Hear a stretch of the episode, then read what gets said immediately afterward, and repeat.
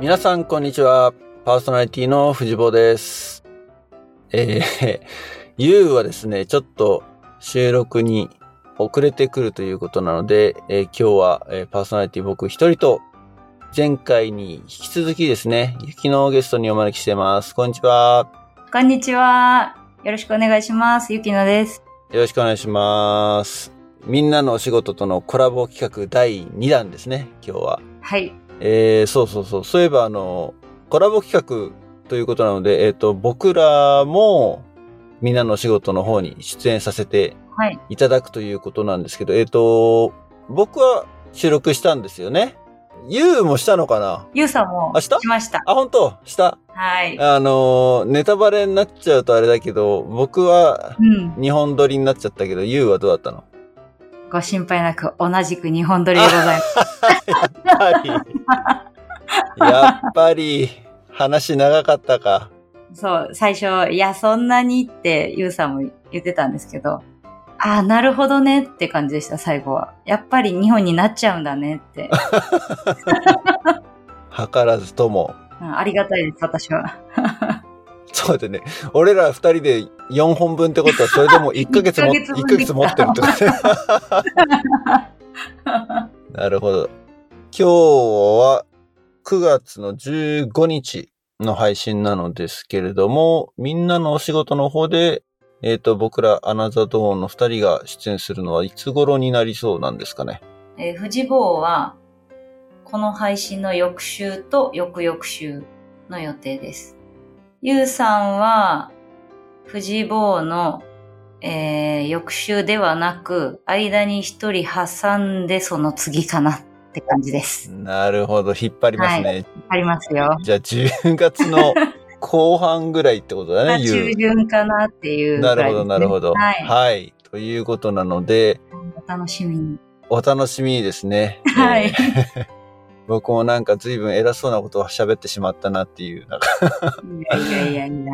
でもやってみてすごい面白かったなっていうか、まあここでもあんまりね、あの仕事の話をしてないっていうところはあるのうで、ん特に僕はソフトウェアエンジニアなので、かなりこう、なんつうの、マニアックな話に傾きがちだから、うん。仕事の話はあんましないんだけど、まあそれをすごくいろいろこう質問形式ではい。聞いていただいたので、ぜひですね、アナザードーンのリスナーの皆さん、長く聞いてる人でも、えっ、と、僕らパーソナリティの知らない一面を見れるエピソードかと思いますので、ぜひ、みんなのお仕事を聞いてみてください。はい。ぜひお願いします。よろしくお願いします。はい。ということで、えー、ポッドキャスト話はこれぐらいにしてですね、もう一個話したいことあるんだけど、うん。それはちょっと、えっ、と、優が来るのを待つことにしてですねそ、うですね。 えー今日は、ゆきののラボ人生、ラボ反省についてちょっとお話をお伺いしたいなっていうふうに思うんですけれども、まず前回の話でちょっと出てきたのは、えっ、と、お母さんがラボテュータそうですー。だったということで、ラボや、はもう物心ついた時にはラボをやってたっていう感じだったと思うんですけども、そうですね。どんな感じのラボっ子だったんですかそうですね。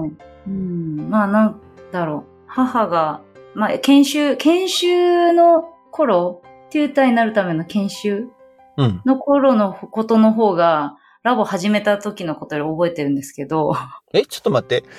じゃあ、生まれて結構記憶が残ってるってことそのラボをお母さんが始めた時のことを。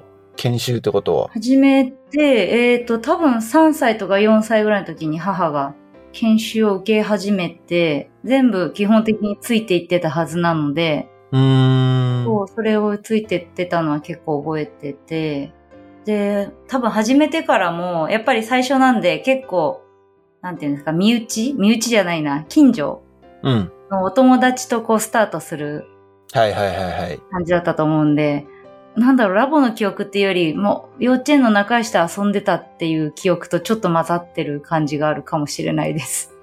でも覚えてるんだ。すごいね。なんとなく覚えてますうーんね。全部じゃないけど、 で、やっぱりラボ屋で、しかも最初はあの、お友達とやってるから、こう、テーマ活動とかやると、大体あの、やりたくない役を母から、や、やりなって言われて押、し付けられる。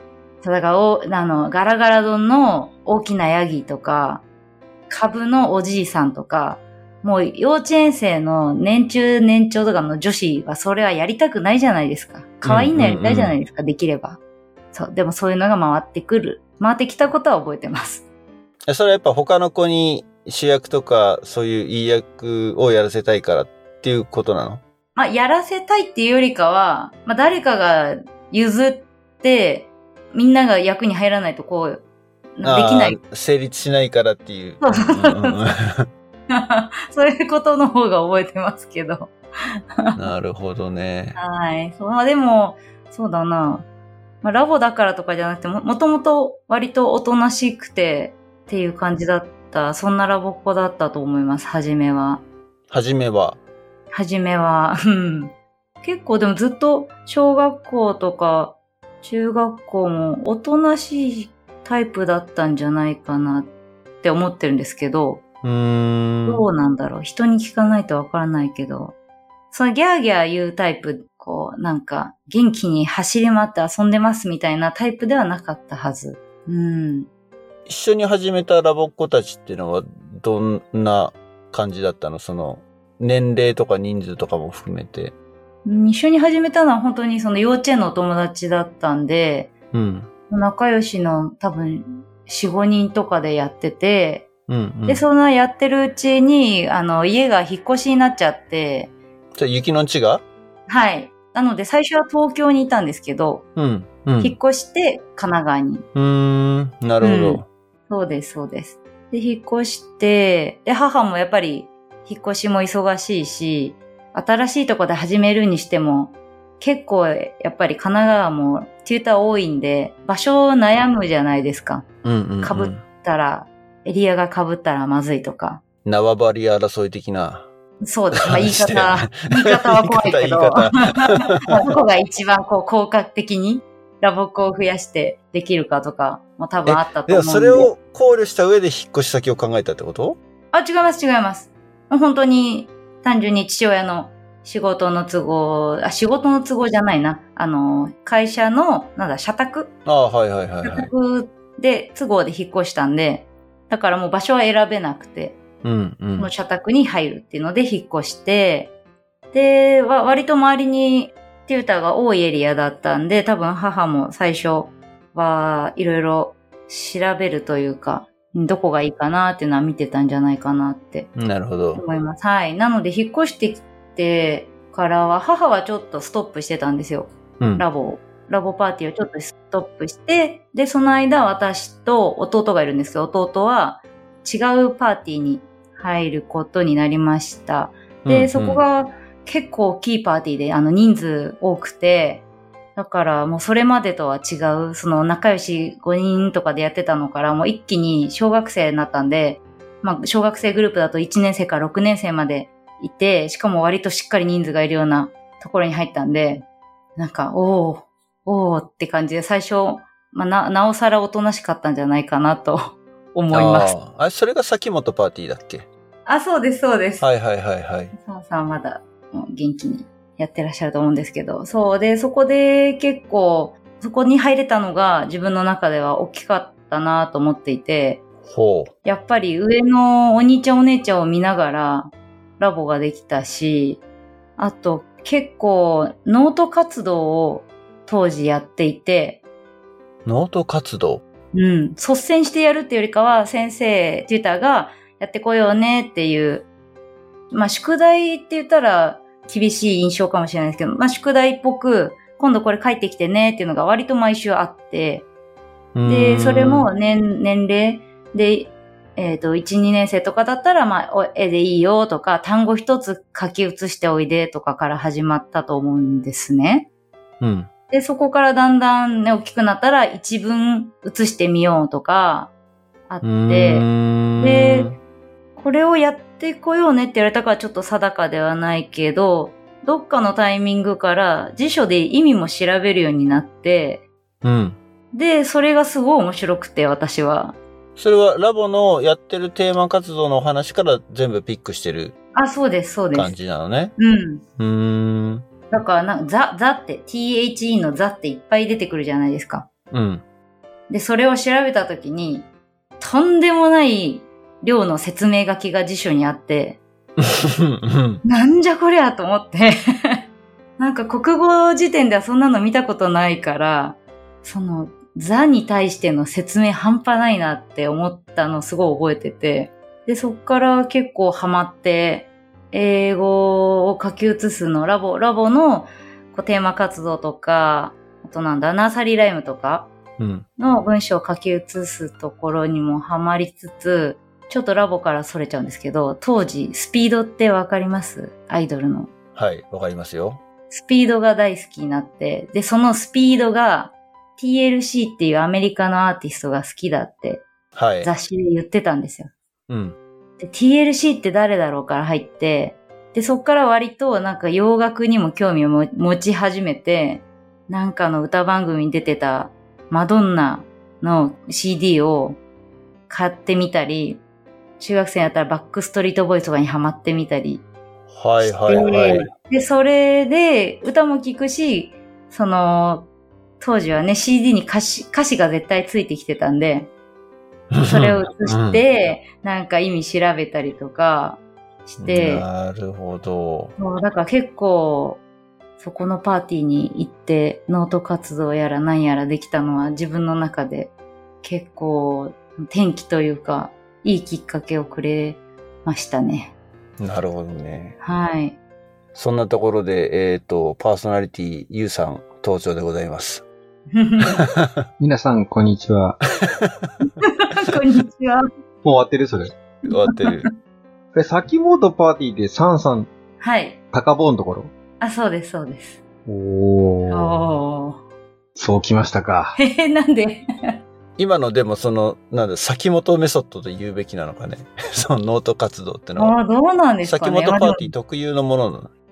パーティー外部の人は知らないよね、多分当然ね。そんな大きいパーティーだったとしてもね。知らない知らない。そっか。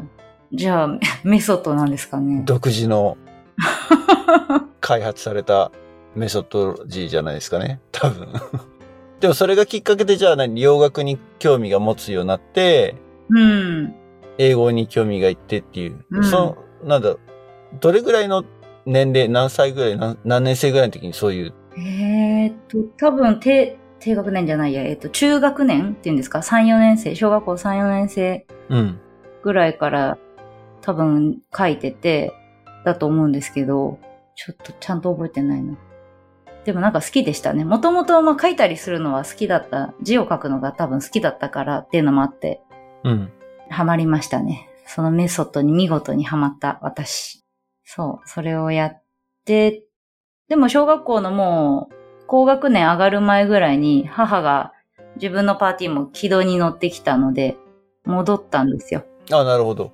うんうん。そのくらいで戻りあ、ましじゃあた。結構短かったってこと先ほどパーティーにいた。う4年 ?5 年ぐらいーん。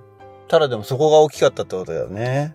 そうですね。多分やっぱりそれぐらいからなんか楽しめるっていうか、うん。なんだろう。なんかただ歌ったり、手間活動やったりっていうよりかは、ちょっとある程度見えてきて、グループでもこうリーダーに、リーダーをやったりとか、セリフをちゃんと覚えるようになるとか、うん。多分そういう年の時にいたから、結構大きな影響もあったんじゃないかなって思いますね。そうそう。で、あんまり、キャンプうん。黒姫のキャンプは存在を知らなくて、小学校4年生ぐらいの時に初めて行ったんですけど、まあ、なんかどうしたらいいかわからなくて、結構行く、早く行く子は早く行くじゃないですか、あれ。1小年学生とか校。、うん、低学年から行く子は行ってるね。そう、だからなんかもうみんなすごいなって圧倒されちゃって4年生だったけど、なんかポカーンって感じだったのを覚えてて、そう、でもこのキャンプでも結構その英語っていうとこでは、あの、ロッチに、なんて言うんでしたっけ、あの、海外から来る、インターン。インターンですか、えーっと、ホームステイに来あ、てホームステイに来てる子はだから国際交流参加者だよね。フォーエチャーだよね。うんうん、そうかそうか。そう、そメインはうんの人が一人いて、で、そこにもみんなわーって取り囲んでなんか話してるんですけど、なんか話してるんですけど、私は結構考えちゃうタイプだったのか、話すこともそんなになければ、話せる力もないやって思って、結構ちょこんって座ってるだけだったんですけど、うん。そう。でもお友達、その時友達になった子が、あなたの目青いよね、私の目黒いよねっていうのを何回も言ってて、うん。なんか、そんな大した内容じゃないって言ったら、 あれですけど、すごい嫌なやつだけど、なんか、目の色、そんなに言ってどうすんだよって当時思ってて、でも自分は一言も喋れなくて、でもなんかそういう経験したのもあって、何でもいいから話さなきゃいけないんだなって結構思ったのも、その、酒本パーティーにいた時かな、今思えば。うーん結構なんか濃厚な4、5年でしたね。その時は。その後もう移動するんで、母のパーティーに。うん。そう、でもやっぱり、またラボ屋だったから、結構、まあ、はん思春期もあって結構反抗してて、急に活動中に多分ステックされたりとかあったと思います。可愛らしいっちゃ可愛らしいね。可愛らしいかもしれないけど、でも一応やっぱり最年長だから、あー、なるほどね。困ったと思いますよ。 急に最年長になったから、それも結構嫌だったでしょうね。ーうんうんうん。そう、だから結構こう、高生ぐらいまで、10個下の子とかには未だに、あの時すごい怖かったって言われます。 その、最年長だからっていうので、結構ビシビシ言ってたから。パーティーの下の子に厳しかったってことそうです、そうです。なんだろうな、なんか、こう、年上ならこうあるべきだみたいなのが多分あって、うん。小学校も高学年になったら、こうみんなで集まってる時は、おしゃべりしないよとか、まあそんなことだけど、その年代の子たち、ちょっと下の子たちがわーわー言ってると、いやいや、あなたたち注意する方じゃんって思っちゃって、うん、うめっん。ちゃ怒るみたいな感じでした。うん。でも、ど、どっかのタイミングで、なんか、明るくなったというか、割と、誰とでも平気になったんですけど、私はいまいちなんでかわからないけど、親に言われるのはシニアじゃないって言われましキャンた。プその後、うん、ホームステイ、1ヶ月ホームステイ行ったりとか、あ北米の。うん。だと中国交流も行きたくて行ったし、うーん。で、一年留学も行かしてもらったけど、親からは、いやー、そうなったのはシニアじゃんって言われました。 あれ、シニアに行ったのが最初ってこと国際交流よりも。いやいや、えっ、と、中学一年で北米あーホームステイ行ってるから、それが一番最初で、うん。そう、だからまあ、ホームステイまあは、そのおとなしい感じで行っちゃったんで、そんなめちゃめちゃ楽しめたかっていうと、そうでもなくて、雄一郎と似てる感じだね、その辺あ、は。本当ですかゆうさんも似てます。似てます そう、なんだろうな。なんか、考えすぎちゃったのか。言語めちゃくちゃでも喧嘩してくる子とかいるじゃないですか。ホストと。そんなのありえなかったです、もう。何を、何を喧嘩するのみたいな。人んちで何喧嘩すんのみたいな。ありえないよね。ありえないですよね。 だから、そこまで行ったらすごいなーって、すごいなーと思いながらみんなの話を聞いてました。当時は。でも、そんなんでも一年留学行ったのはやっぱり、その前に大きなパーティーで自分よりもっともっと大きなお兄ちゃんお姉ちゃんを見てて、その人たちが留学行ってたから、割と、なんだろう、自分も行くんだなって多分ずっと思ってて、行ったところがあるんですけど、どうだったんだろうな一年留学行くより3泊4日とかのシニアの方が 大きかった。大きかったのかな人生にあった まあ違うね全、国違う内容だから比べようがないですけど。と。うん。そうですね。そう、でもまあ、まあ、でも多分そういういろんなことをして、高校ぐらいから割と話せるようになったのかな。あ英語がね。 あ、英語、英語も、こう、コミュニケーション的にも人と誰とでも仲良く話せるようになったのかなと思います。まあ、ラボのおかげです。 そうだなまあ、やっぱ、あれですよね、ラボって大きい声出すこと多いじゃないですか。テーマ活動しっかり、なんかう歌うんだっていうのもあるし、でね、シニアなんかやったらもう喉枯れるぐらい大きい声出すし、うん。多分そういうのでちょっと自信もつけつつ、声量も上がってったんでしょうね。おそらく。まあ、前回、今回とね、話を聞いてる限り全くおとなしそうな感じは しないっていうか。まあまあ、まあもう十分大人になってるからだった らもちろんあるけどね。うん。そうですね。結構意外ですね。ラボ屋でそういう子だったんだね。うんそうですね。うん。うん。そうそう。静かな子供でした。多分。どうしよう。なんか、後で、全部嘘じゃんとか言って言われ たら。誰から、親から。裏に静かではなかったけどね、とか言われるかもしれないけど、まあそんなことはね、ここではバレようがないから大丈夫です。そう。 で、最終的にラボ、そのラボ流があって、大学生ぐらいまで続けてはいたってことなの最後の最後まで。一応卒業はしました。卒業したんですけど、なんだろう。まあ、結構多分高校生ぐらいから自分のやりたいこととか、うん。いっぱい出てきたから、あんまりこう、全部、ラボの活動全部に出てた感じではないですね。うん。基本パーティーは出て、地区も出て、でも支部までは、うん出たり出なかったりっていう感じかな。うん、割とその自分の学校でやりたいこととか、他でやりたいこととかとこう、スケジュールとか見てできるものだけやってった感じで、だからなんでかわかんない。最後のそ終了式ラボ戦である終了式も多分何かが終わらなくて行ってないですね。おおーなるほど。うんまあでもね、物心ついた時から大学卒業まで約20年近く、そうですね。本当ね、ラボは続けてた。ピタじゃないから18年か。 18年。うん。はい。その後なんか、なんだ、そのラボの経験がうん。卒業後っていうか、例えば社会人になってからこう、ね生きたなっていうか、今その転機になったのはね、先本パーティーに行った時と、うん。シニアだっていう話があったけど、こう振り返ってみてなんかこう、例えばお仕事とか、まあ、うんみんなのお仕事ってポッドキャストやって て、ゆきのの仕事の話を聞いてないっていう のはあるけれど。そうですね。卒業してからは、うーんと、今はもうやってないですけど、おもちゃ会社で働いてたんですね。大学卒業してから。で、その時におもちゃなんで、やっぱり子供対象のものが多くて、うん。えっ、と、子供がいるお家に行って何人か集めてもらって、そこで子供調査って言って新しく考えてるおもちゃの試作とか持ってって反応を見たりするんですけど、おということは、おもちゃメーカーってことね。おもちゃをあ、そうです、そうです。売ってる会商社的なところじゃなくて。で、そう作ってるとこだったんで、そう、そこに、そこから子供調査に行った時も、なんだろうな、慣れてるよねって、その一緒に行った、まあおじさんって言ったらあれですけど、まあ、大先輩とかが、そのね、それまではこう、新人で、はいはいとか言って、オフィスで働いてるのに、子供調査行ったらいきなりこう仕切り出して、うん。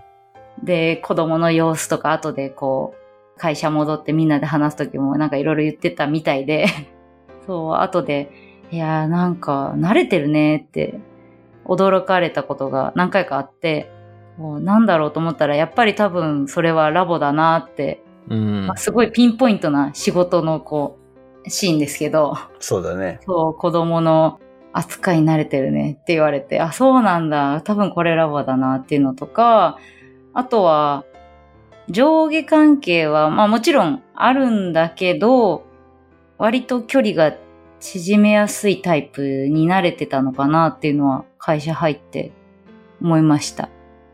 やっぱり幼稚園生の頃から大学生と接してたり、逆もあるし、あんまり年齢関係なくやってきたことって社会出て、なんだろうな、変な緊張感なくやっていけたかなって、それはラボのおかげかなと思ってます。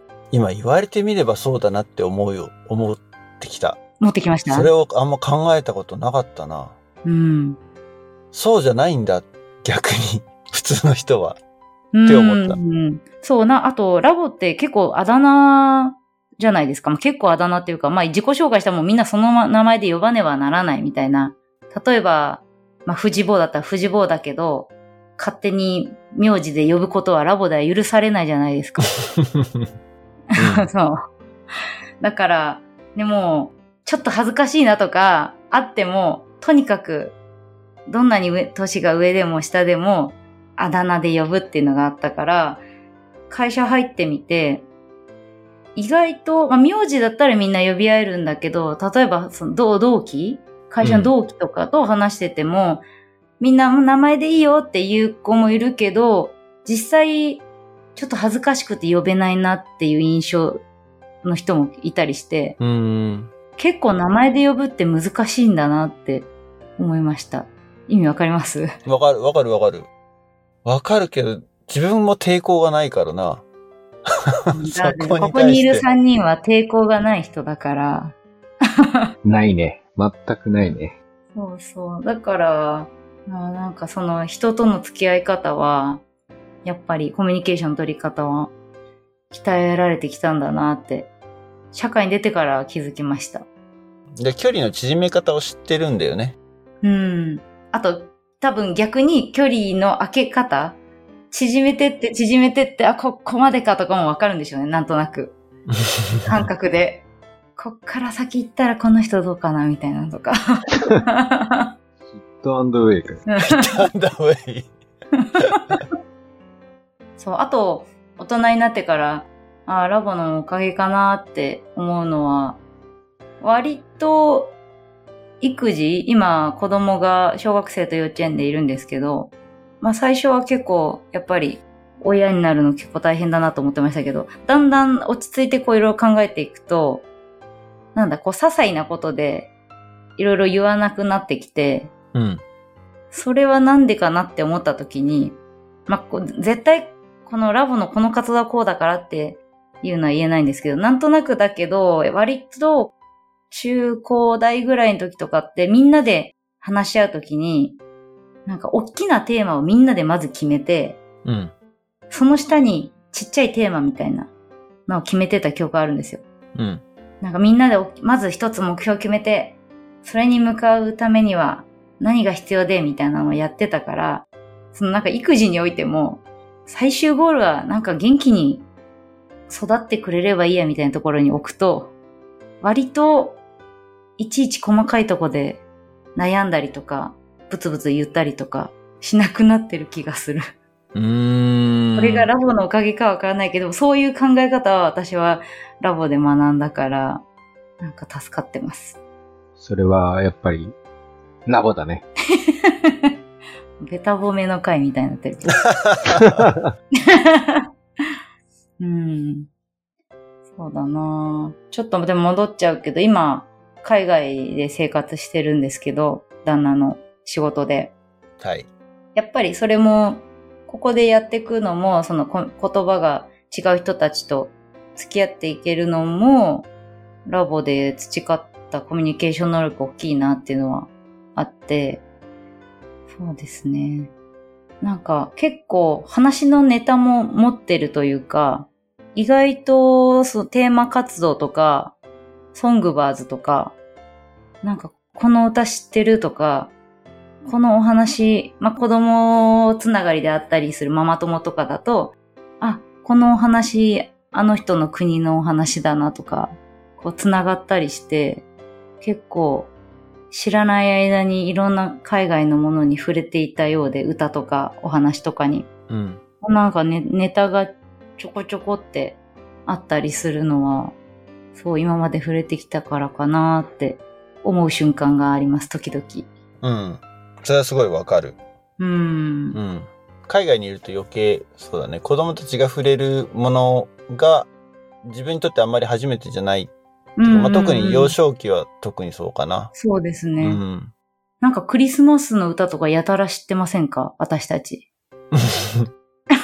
そう、クリスマスに限らず、だから子供たちがプリスクールとかで歌ってる歌は、ソングバーズで歌ってるような曲なので、うん。うん。普通の日本人の子だったら知らないじゃん。例えば、ホキポキとかでも普通うにんうん。猫ちゃんとやるし、あとなんだろうな、インシビンシスパイラーとか、そうそうそうそう。ね、うん。やるじゃないでそういうのとか子供たちが歌ってるの聞いて一緒にすぐ歌えるっていうのは大きいなっていうか、うんラボのおかげだなってのはあるようね。んうん、あります。そう、うちはまだまだ英語にこうついていけてないんで、子供たちが。だからそういう面で、ちょっとサポートできるのもいい良かったって思います。そう歌一つにしても、歌詞を知ってたりとか、うん。リズムを知ってたりとか、どういう内容かとか知ってるだけで、こう家でちょっとサポートできるから、なんか親子でさっぱりわかりませんじゃなく過ごせている感じがします。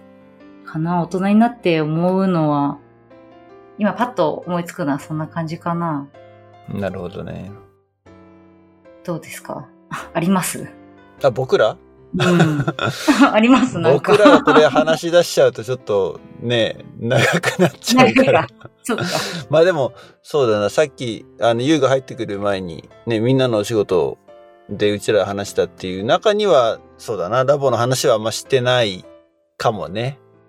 ラボでやったことがどう生きたっていう話はちょっとあんま出てきてないけれど、でも、うん。大きく言っちゃうとでもやっぱコミュニケーション能力ってところは大きいかなっていうのは共通してるかな。うんあの、話す度胸がついたっていうところ。うん。そうそう。話す度胸がついた。ほんとそうですね。あれ、俺、あれだよね。キテレス六勇士とか言いまくってたよね。 そうですね。それはちょっと、みんなあのあ、ネタバレ だね。規定列六勇士が結構メインな感じで出てきますよ ね。すいませんでした。規定列六あれ、勇士っ一般て的、な話じゃなかったんだっけ規定列六勇士って図書館とか日本あるんですかねラボでしか見てないね。ねやってもうた。え、知ってほしいな。いいお話だから。そう、規定通はそう、子供たちにも聞かせたいんだけど、今手元にライブラリーがないっていう問題があって、うんうんうんうん。実家に帰れば、ラボ機で聞くテープはあるけれど、CD がないから多分聞けないっていう。うんあの、今、ラボ機でも、え、CD でもないですよね。どうなんだろう。何やってんだみんな。いや、基本は CD だけど、最近あの、ネットにログインすればえ、可能な音源は聞けるのよ。ストリーミングがあるんだ。すごい荷物が軽くなりましたね。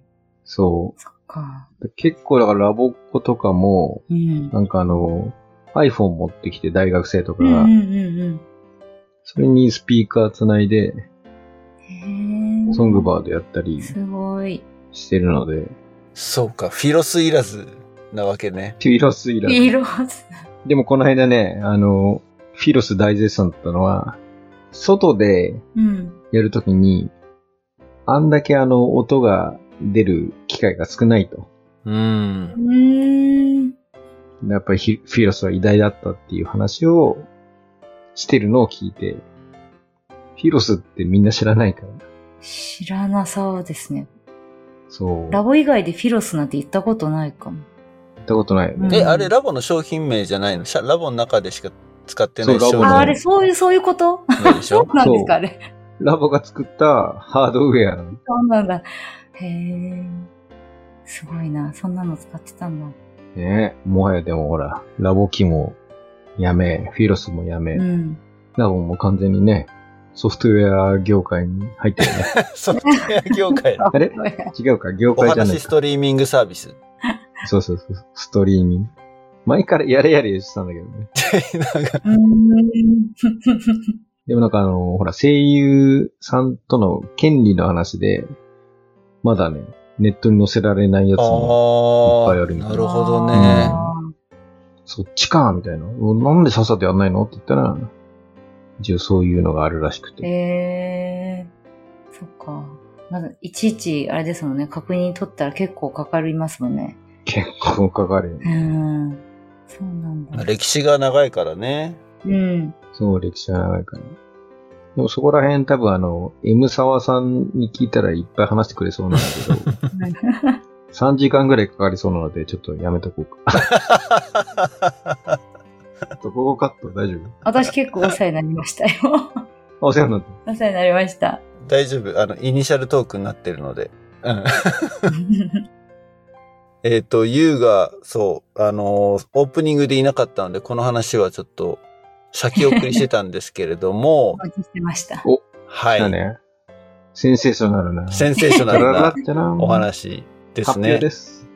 発表ですっていうかもうね、リスナーの皆さんお気づきかもしれないですけれども、今回からですね、BGM が入っております。バックグラウンドに今流れて、お流れてますというかもうずっとね、話してる間も流れてましたけれども、前回のね、あのエピソードの中で雪乃にみんなのお仕事でどういう配信してるかっていう話をした時に、まあ BGM 入れようかみたいな話で盛り上がってですね、早速入れさせてもらいました。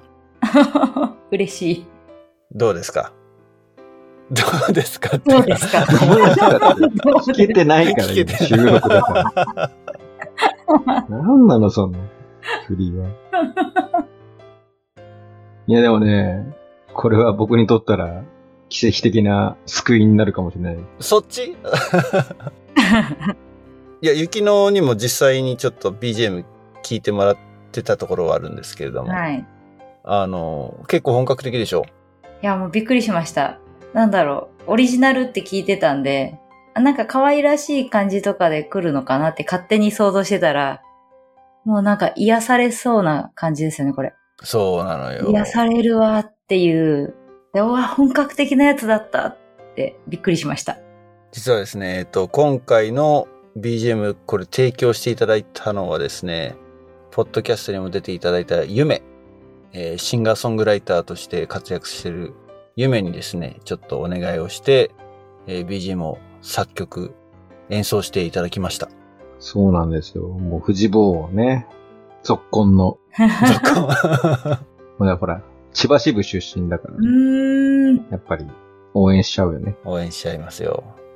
そうか、そのゆめさんが弾いてるんですね、これは。そそうです。わあ、かっこいいな。すごい。オリジナル。う、オリジナルソング。いや、でもだって沖縄に住んでるからね。あ、沖縄にさいらっしゃるんだ。まだ会えてないんですよ、我々。おっと。そうだね。そう、まあ、会えてないっていうか、まあ、過去には会ってるんだけれどあも、あ。ラボっ子時代に。あ、そうかそうかそうか。ああ、そういうことですか。うんなんか、あ、合わずして曲まで依頼してすごいなって思って。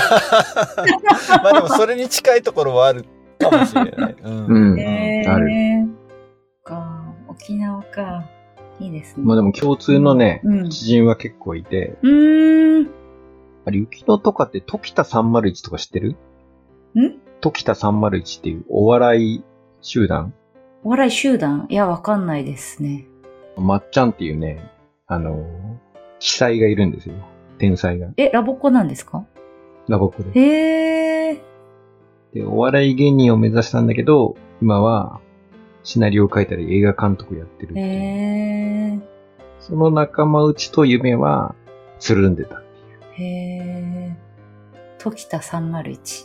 ずっとコロナだったから、上映できてなかったから、久しぶりに上映しますってへいう。え。で今週の木曜日に一応行ってくるので。あ、見に行って、ね。はいいですね。え、あの、普通の、なんていうんですか映画館そうそう、映画館来る新宿だけど、来るってシンガポールや。間に合います間に合うかなうん今から取得しとけば、今から、ギリ。ギリ行けますかね。日本も入りやすくなったっぽいし。そうなんですうよ、ん。 そうなんですね。ようやく。円安だしね。いやー、本当に、すごいですね。すごいね。うん。時事ネタだからあんま話すべきじゃないのかもって思ってるけど。 でもラボ業界以外にもね、やっぱりそういうラボで頑張ってるね、人たちを応援してほしいじゃん。うん。あの、藤坊が小ノートに貼ってくれるでしょ、多分。まっちゃんの映画の、ああ、詳細を。あ、今回のリンク今回のやつ。あ、じゃあはい。あの、送ってください、ゆうさん。なんか、若干テンション低いな、これ。関係ないかな。俺たち3人には関係なかった。でも気になるな。どんな映画なんだろうって。うーん。ね、なんかそういう、なんて言うんですか、それ。エンタメですかでも完全にエンタメ。いやー、ね、だってここ、このコロナで結構きつかったですよね。いや、きつかったと思うだよ。から、やっといろんなことが復活してきて、うん。見れる方も嬉しいけど、出す方も嬉しいですよね、やっぱり。でもね、本当にね、あの、根っからのクリエイターなんで、うーん。コロナ中も YouTube にいっぱい上げたりして、オリジナルなやつを。でも結構楽しかっそうだ。そう。シンガポールにいながら、えっ、と、全然今話に出たパーティーでは、とは関係なく、あの、パーティー活動にちょっとお邪魔させてもらったことがあったんですよ、子供と。オンラインでってことオンラインで、そう、シンガポールからうんオンライン出させてもらって、た。おお。初めて、まあ、後にも先にもないことを願いますけど、オンラインのテーマ活動を初めてそういえば見たことを今思い出しました。全然話飛んじゃうけど。あの、もうちょっと詳しく話してもらっていいいでいすかですか話して。なんかそのパーティーの何周年かとかで、コロナで伸びたりとかしたとこもいっぱいあったと思うんですけど、その邪魔したパーティーはもうオンラインでやるって、結構一日ばかり何時間もオンライン配信でやるって決めて、で、各グループ発表してたのを見たんですね。で、なんかいろんな発表の仕方があって、なんていうんですかね。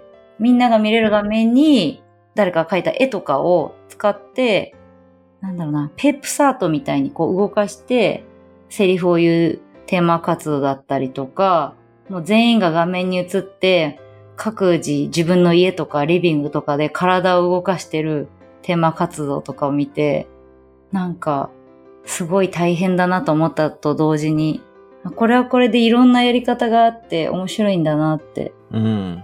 うん、思って、まあオンラインでみんな大変だっただろうけど、なんだろう、オンラインならではのコミュニケーションの取り方を学ぶ機会にもなったというか、私自身、うんうん うん動作は大きくとか、反応も大きくとか、うん。反応も大きく。できるだけこう目に見えるものがあるといいとか、うんうんうんなんか学んで、そうそう、それを思い出しました。すいません。なんか全然映画から違う話になっちゃった。いや、ね、オンラインラボねう。ん。できるんだと思って、びっくりでした。自分もね、時差がもうちょっとなんとかなれば参加してたっぽいよね。えー、ラボに。大人のラボ。おおうん。ああ。そうね。その話をしだしちゃうとまた長くなりそうな気もする けど。 なんだっけ、フェローですかフェローですね。フェうロー。ーんフェロー、フェローガチでお誘いいただいてね。え、日本からですかうん。フジボーがじゃなくて、うちらがだね。あ、二 人がアナザードーンの二人いやいやが。じゃないのちょっとね、俺は、子供3人入れてっから。ああ。でもじゅ、どっちかっていうと、それ、ユウさんですよね。